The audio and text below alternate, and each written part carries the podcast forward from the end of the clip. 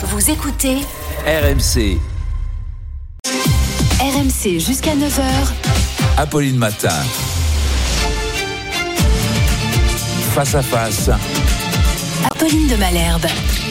Il est 8h30 et vous êtes bien sur RMC et BFM TV. Bonjour Jordan Bardella. Bonjour Madame de Malherbe. Merci de répondre à-. À mes questions justement ce matin, au moment d'une crise politique majeure, vous êtes le président du Rassemblement national. Vous avez voté, votre groupe à l'Assemblée a voté la motion de rejet du projet de loi euh, immigration.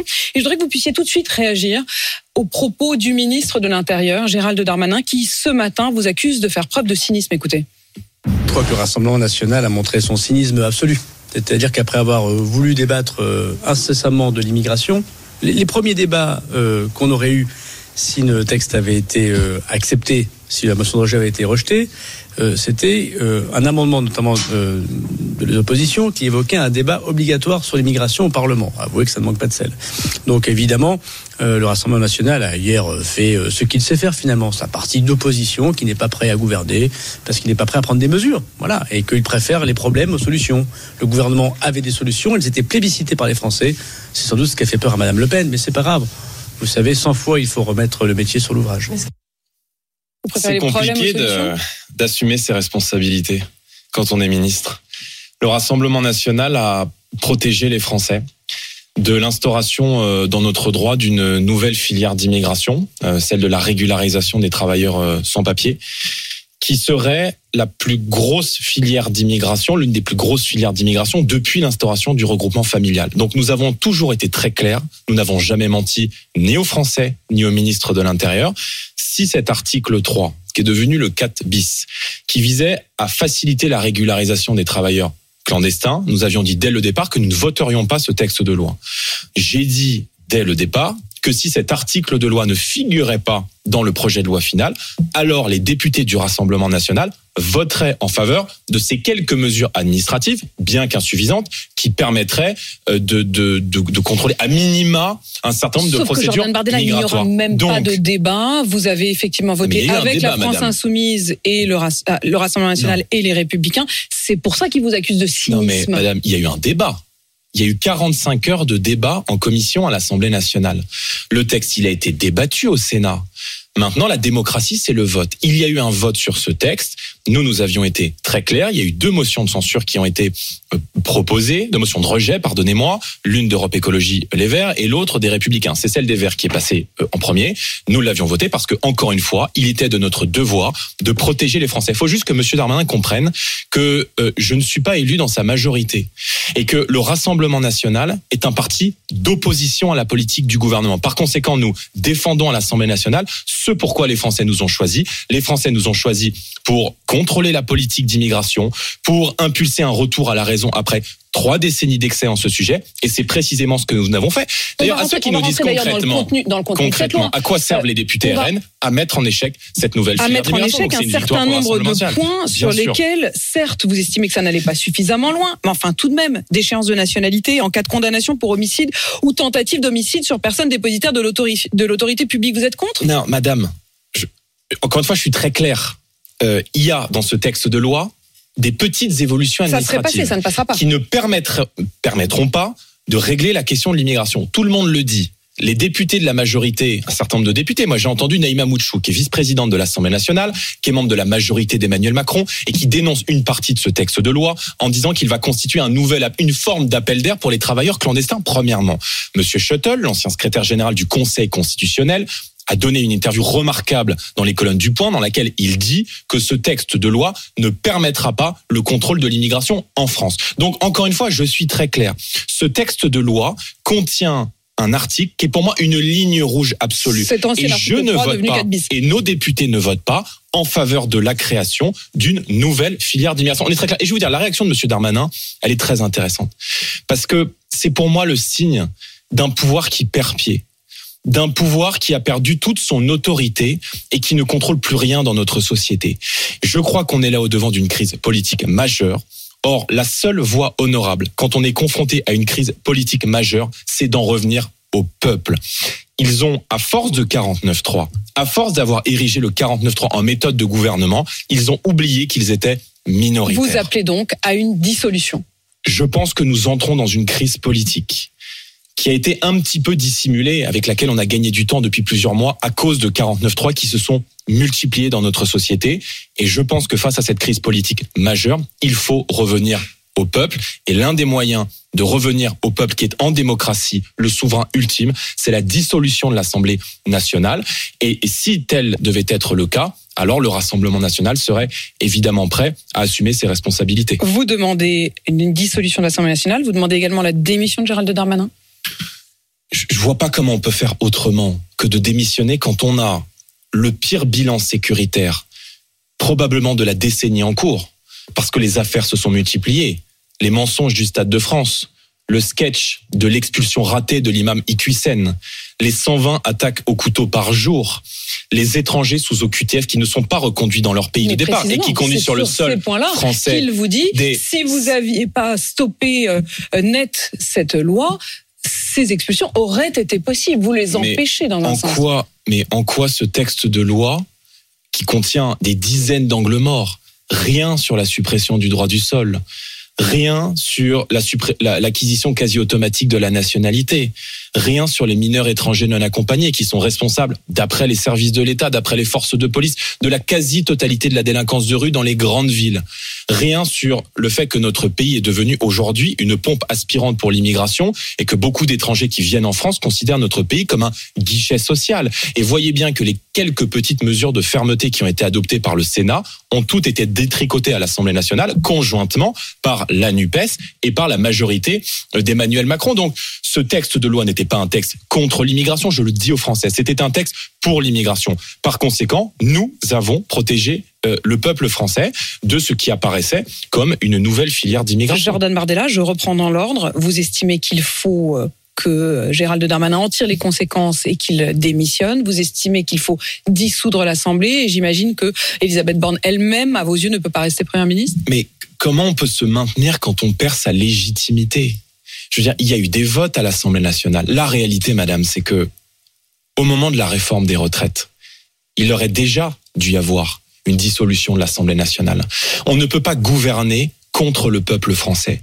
Lorsqu'on est désavoué par le Parlement, lorsque on porte une politique qui est rejetée massivement euh, dans le pays, je parle de la réforme des retraites, eh bien, il faut se rendre devant les Français et démissionner. Et donc, par conséquent, je crois que euh, on ne trouvera pas d'autre issue face à une majorité qui n'existe pas, qui n'est que relative à l'Assemblée nationale, que de revenir, c'est sain de revenir devant les Français en démocratie. Il y a des élections européennes dans six mois. Je crois qu'il faut en amont que le président de la République revienne devant les Français en organisant une dissolution de l'Assemblée. Et si tel était le cas, je pense que le Rassemblement national pourrait obtenir une majorité à l'Assemblée. Alors tirons le fil.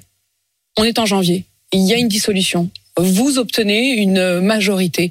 Est-ce que vous accepteriez, vous ou Marine Le Pen d'être Premier ministre d'Emmanuel Macron Si les Français le décident, alors nous aurons la charge de la politique de la nation, bien sûr.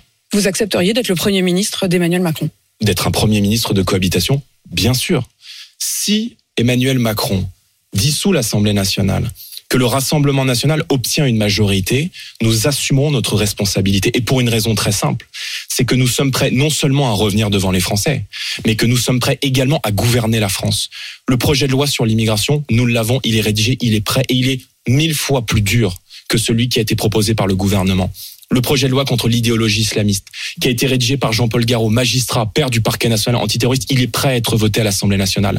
Nos mesures en faveur de la baisse de la TVA de 20% à 5,5% sur le carburant, elle est prête, elle est sur la table. Nous avons mille et une mesures pour rendre aux Français leur sécurité, les fruits de leur travail. Et euh, si euh, nous revenons devant les Français, nous solliciterons évidemment une majorité absolue. Et moi, je souhaite qu'on puisse travailler aussi avec des gens qui ne viennent pas du Rassemblement national. Moi, j'avais proposé, vous vous en souvenez, pendant la réforme des retraites, lorsqu'on avait agité ce débat sur la dissolution, que le Rassemblement national, que mon mouvement politique ne présente pas de candidats en cas de dissolution face à des candidats de LR patriotes sincères qui auraient voté la censure du gouvernement. je pense que nous pourrions envisager la même chose parce que je pense que la France a besoin d'un gouvernement d'union nationale avec tous ceux qui, patriotes sincères, sont attachés au redressement de notre pays et qui ont envie de remettre de l'espoir dans le pays. Dans, les coulisses, vous, vous parlez déjà avec un certain nombre de députés euh, LR Oui, bien sûr. Et à l'Assemblée nationale, ça, au Parlement européen. Mais on est en campagne tout le temps pour les Français Voilà, évidemment qu'on est en campagne. Moi, je n'ai qu'une seule obsession, c'est que les idées que nous représentons avec Marine Le Pen et le Rassemblement national, que je crois majoritaire dans le pays, puissent arriver à la tête de l'État et que nous puissions effectivement derrière conduire la politique de la nation et porter l'optimisme pour tous dans notre société à l'heure où Emmanuel Macron semble avoir éteint la lumière. Et puisque vous êtes en train de, de, de tout dire aux Français et de donner votre plan, le Premier ministre, ce serait vous ou Marine Le Pen? Marine Le Pen a indiqué clairement, elle a été candidate trois fois à l'élection présidentielle, peut-être une quatrième fois. Je souhaite sa candidature.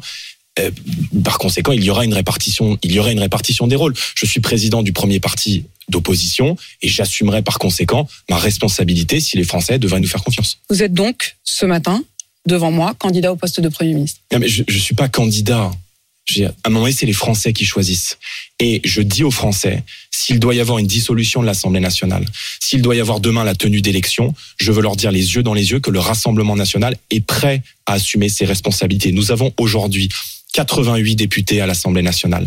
Nous avons un peu plus d'une centaine de parlementaires en comptant nos députés européens, nos sénateurs. Nous avons beaucoup de gens, croyez-moi, une équipe compétente autour de nous qui travaille à nos côtés, qui prépare des projets de loi extrêmement précis, extrêmement sérieux, extrêmement rigoureux. Et surtout, je crois que nous avons au fond du cœur et dans nos convictions ce que souhaite aujourd'hui une majorité de Français parce que non seulement nous comprenons leurs problèmes, nous avons eu la lucidité de les décrire avant tout le monde. Nous comprenons leurs angoisses, mais aussi leurs espérances. Et nous avons, je le crois, sincèrement, les solutions pour euh, je euh, me, susciter je me l'espoir. souviens, Jordan. Bardella, de Jean-Marie Le Pen, candidat à la présidentielle, qui, euh, le 21 avril 2002, était arrivé effectivement au second tour, mais qui, a posteriori, avait avoué qu'en fait, il n'était pas prêt du tout et qu'il ne souhaitait même pas vraiment accéder au pouvoir. Est-ce que c'est votre cas? Les temps ont changé. Les temps ont changé. Aujourd'hui, vous dites, on est prêt. Je pense que le Rassemblement national, qui pendant euh, très longtemps a été une formation d'opposition, euh, devient, à mesure que les tempêtes s'accélèrent, à mesure que nous travaillons et que nous évoluons aussi, nous, une formation de gouvernement. Et, et je veux rassurer tout le monde, si nous arrivons au pouvoir, nous entendons tendre la main aussi à des gens sincères, qui ont des convictions, qui aiment profondément la France et qui veulent travailler à nos côtés. Et moi, la question que je pose, une seule question. Est-ce que les Français vont enfin se choisir à la tête de l'État des gens qui les aiment, qui les respectent et qui les considèrent? Vous estimez que ça n'est pas le cas aujourd'hui Vous dites d'Emmanuel Macron qu'il n'aime pas les Français, qu'il ne les considère pas Moi, J'estime qu'il a euh, à leur égard une, euh, une brutalité dans la manière euh, de faire de la politique, dans la manière de décider, dans la manière d'agir et dans la manière de ne pas comprendre ce que les Français ont au fond du cœur. Euh, les tempêtes se multiplient dans notre société et ils vont continuer à se multiplier. L'insécurité n'est pas résolue. Nous vivons une crise migratoire majeure. Quand on parle de l'immigration, madame, on parle pas simplement de statistiques. Les Français ont, je crois, une volonté, c'est celle de rester eux-mêmes. Et il y a des millions de Français dans notre société qui ne reconnaissent plus leur En pays et qui considèrent que l'immigration fait peser sur notre pays une menace pour la sécurité, pour les finances publiques, pour notre identité et notre art de vivre. En attendant, Gérald Darmanin, là-dessus, il dit exactement la même chose que vous. Et il dit précisément que ce texte de loi, de manière quasi immédiate, lui aurait permis d'expulser 4000 délinquants étrangers par an.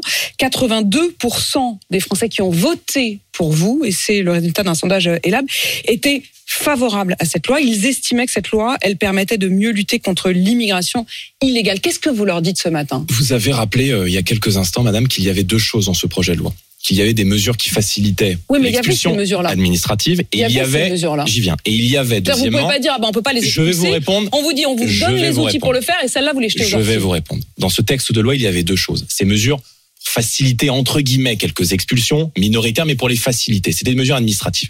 Et il y avait l'instauration de cette nouvelle filière d'immigration que je conteste et qui était pour moi et pour nous une ligne rouge. Marine Le Pen elle-même va avait dit, je, je le précise, hein, c'est une petite loi avec des petites mesures, mais qui améliore un tout petit peu la situation. Je vais vous répondre. Marine Le Pen va déposer ce matin à l'Assemblée nationale, en son nom et en nom de tout notre groupe, une proposition de loi qui va réintégrer, et je n'ai aucun doute sur le fait que l'Assemblée nationale votera et que la majorité sera cohérent, la fin de cette dérogation qui nous empêche aujourd'hui d'expulser, ça co- correspond au cas que vous avez cité, des gens qui seraient criminels ou délinquants en France et qui seraient arrivés sur le territoire de la République française avant 13 ans. Aujourd'hui, il existe une dérogation dans le droit français absolument hallucinante qui protège ce type de À profil. laquelle cette loi allait Par mettre fin. à par conséquent, je fin. conteste ce projet de loi pour les raisons que j'ai évoquées. Marine Le Pen déposera ce matin une proposition de loi à l'Assemblée nationale qui permettra précisément de mettre fin à cette dérogation et d'expulser les gens dont a parlé Monsieur Darmanin. Et je pense que ce compromis, il est à mon avis respectable, digne et souhaité par une majorité de Français. Mais vous n'avez même pas discuté de ce point qui était inscrit dans la loi. Mais j'ai pas besoin de avec qui vous discutez avec Monsieur Darmanin. Il y a eu 45 heures de débat en commission, Madame. Donc je veux dire, on peut débattre, on peut euh, bavasser pendant des mois, mais la démocratie, c'est le vote. Or, il y a eu un vote et euh, je crois que euh, euh, ce qui s'est exprimé, en tout cas à l'Assemblée nationale aujourd'hui, va dans le sens de la protection des Français. Il semble, il y a plusieurs scénarios sur la table évidemment, mais il semble qu'au moment où on se parle, le gouvernement souhaite continuer, c'est ce qu'a d'ailleurs affirmé Gérald Darmanin à nouveau euh, ce matin, il a dit on ne va pas arrêter là, on va euh, continuer, ça veut dire qu'il y a donc deux options, soit le texte repart au Sénat, soit il part directement en commission mixte paritaire. Si sortait soit du Sénat, soit de la commission mixte paritaire, le texte de loi, le même qu'aujourd'hui, mais moins le fameux article, ancien article 3, désormais 4 bis, dans lequel il y a cette régularisation euh, des travailleurs euh, illégaux dans les métiers en tension. Est-ce que vous le voteriez celui-là? Bien sûr. D'accord, donc il suffirait qu'en fait le gouvernement là supprime cet article 4 bis et vous votez. Mais vous voyez là où je, je, je conteste les accusations en cynisme du ministre de l'Intérieur, c'est que c'est précisément la position que nous avons adoptée depuis le départ. Moi, j'ai dit quoi depuis le départ? J'ai dit que ce texte était une petite loi dans un contexte extraordinaire qui ne permettrait pas de contrôler la politique d'immigration en France et de mettre fin à 30 ans d'excès en la matière. Mais qu'il y avait un certain nombre de petites avancées administratives qui permettaient de faciliter des procédures et que par conséquent, si on enlevait cet article 3 devenu 4 bis sur la régularisation des travailleurs sans papier, qui allait pour moi constituer une nouvelle filière d'immigration encore une fois, alors on voterait ce texte. La réalité, madame, c'est que une grande partie de la politique d'immigration en France est aux mains de jurisprudence française, européenne et internationale. Et que le seul moyen de reprendre le contrôle de notre politique d'immigration, de permettre aux Français de reprendre le contrôle, c'est un référendum sur l'immigration qui permettrait de soumettre aux Français un projet de loi, un bouclier qui est rédigé, qui est disponible sur le site du Rassemblement national, un bouclier juridique, administratif, Vous politique. pour faire en sorte qu'on puisse, un peu à la danoise, mettre en place ce qu'on appelle un opt-out à la française, c'est-à-dire qu'on sacralise la gestion de l'immigration et de la sécurité des Français et on rend les textes qui précisément vont en ce sens absolument intouchables par les jurisprudences françaises, dire- européennes, internationales qui aujourd'hui nous empêchent d'expulser un certain nombre de profils. Je vous en Parce prie. que cet exemple, il est aujourd'hui. Il y a eu une expulsion depuis euh, euh, le terroriste d'Arras, il y a eu une accélération des expulsions d'étrangers euh, présentant des Minime. dangers euh, pour euh, la France. Euh, parmi eux, il y a euh, ce citoyen ouzbek qui, depuis deux ans, faisait l'objet d'une OQTF, mais qui n'avait pas été appliquée jusqu'alors. Il a fait un certain nombre de recours. Il a malgré tout été expulsé. Il est aujourd'hui en Ouzbékistan. Il est même en prison en Ouzbékistan tellement CEDH? il est considéré comme euh, euh, dangereux. La Cour européenne des droits de l'homme Exactement.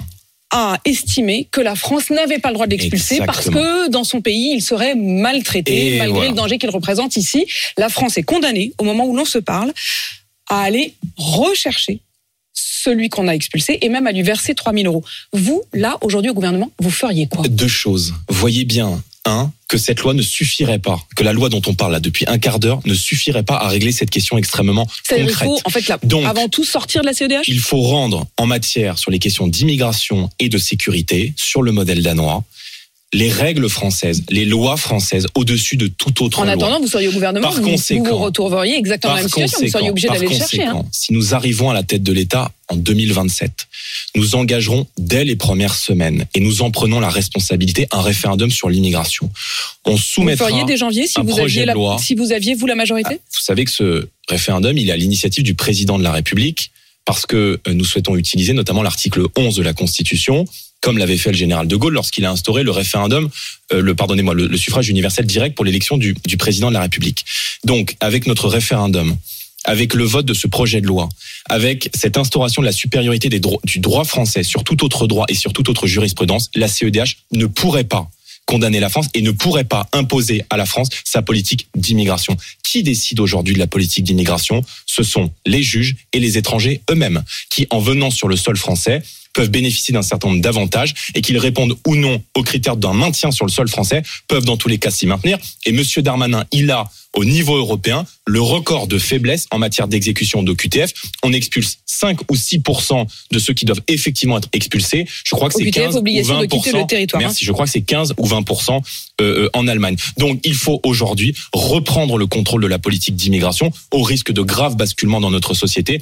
Et moi, je souhaite que les Français puissent au 21e siècle rester eux-mêmes. Et c'est la raison pour laquelle je place la question euh, civilisationnelle et la question migratoire euh, peut-être au-dessus de toute autre question fondamentale. Euh, Jordan Bardella, un mot sur Issou. Euh, c'est là, dans un collège, qu'une professeure euh, s'est vue menacée pour avoir présenté euh, un tableau à ses élèves, un tableau du XVIIe siècle qui est exposé au Louvre, qui représente notamment des femmes dénudées. Certains élèves se sont détournés, ont détourné le regard. Il y a eu des menaces qui ont été proférées. Elle a été considérée comme raciste, ayant fait une forme de provocation. Le ministre de l'Éducation, Gabriel Attal, s'est rendu sur place. Il a estimé qu'il n'en était pas question, que dans l'école de la République en France, on ne détournait pas le regard et qu'on respectait les enseignements. Est-ce que vous êtes d'accord avec Oui, je suis d'accord avec cela. Euh, maintenant, on a beaucoup parlé sur ces questions. Euh, Charlie Hebdo, Samuel Paty, Dominique Bernard, la liberté d'expression est aujourd'hui menacée en France par un islam politique conquérant qui impose dans notre société ses lois, ses coutumes, ses modes de vie et ses interdictions. L'islamisme n'est pas arrivé en France par l'opération du Saint-Esprit. Il est le fait d'une politique migratoire complètement folle, complètement dérégulée, qui nous impose aujourd'hui un retour à la raison après des décennies d'excès. Donc, un, il faut contrôler l'immigration. Deuxièmement, il faut défendre la laïcité. Il faut protéger aujourd'hui les enseignants. Il faut protéger ceux qui sont en première ligne. Protéger, ce sont des mots. Maintenant, il faut des actes. Et je pense qu'il faut éloigner de l'école de la République française tout élément perturbateur, que ce soit Mais pour des faits de violence ou des contestations de la laïcité. Ben, il faut poser la question au ministre de l'Éducation nationale Je qui là. euh, euh, euh, monte dans les bas. Je vois qu'il monte un peu dans les baromètres et, et je me permets de remarquer que euh, à chaque fois que quelqu'un monte dans les baromètres, c'est quand il dit la même chose que nous en fait. C'est très intéressant d'ailleurs. Donc moi je propose aux Français de choisir l'original. Euh, Jordan Bardella, vous étiez la semaine dernière en Guadeloupe. La présentatrice du journal de la radio privée euh, RCI, qui s'appelle Barbara euh, Olivier Zandronis, a été mise à l'écart après un entretien euh, avec vous. Est-ce que c'est ça le RN Euh, je ne suis pas madame responsable, euh, sur votre respect des choix éditoriaux d'une radio. C'est- un Euh, choix cette, dont- euh, dont- je- vous n'avez je- aucune- ah, pas vous n'avez rien demandé J'ai une au interview directeur pour de la que les gens, radio non absolument pas. qui a donc mis à l'écart cette journaliste pas. Pour que les gens qui nous écoutent comprennent, j'étais en Guadeloupe il y a quelques jours. J'ai eu une interview assez euh, euh, d'une personne que j'ai trouvée assez agressive, inélégante dans la manière de nous considérer à qui j'ai rappelé que euh, en étant agressive à mon égard, elle était en fait agressive à l'égard des 70% de Français qui avaient voté pour Marine Mais Le Pen que en vous Guadeloupe. aujourd'hui qu'elle soit Elle a rétablie dans son été. job Je, je ne demande rien, madame. Je n'ai pas à m'ingérer dans la gestion. Nous sommes un pays de liberté. La presse est libre et je n'ai pas à m'ingérer dans la manière dont les radios gèrent leur, euh, leur, leur, leur journalisme et leurs équipes. Ce que je note, c'est que la direction de la radio a estimé que euh, euh, l'interview n'était pas une interview, mais un débat politique et a décidé de mettre à l'écart euh, cette journaliste. Euh, J'ai rappelé que euh, c'était de la liberté éditoriale de la radio et que je n'avais évidemment aucune responsabilité là-dedans, fort heureusement. Merci Jordan Bardella d'avoir répondu à mes questions Merci ce matin, président du Rassemblement national et donc euh, candidat en quelque sorte au poste de Premier ministre, en tout cas prêt à être Premier ministre de cohabitation. Vous appelez à la dissolution. 8h53 sur AMC BFM TV.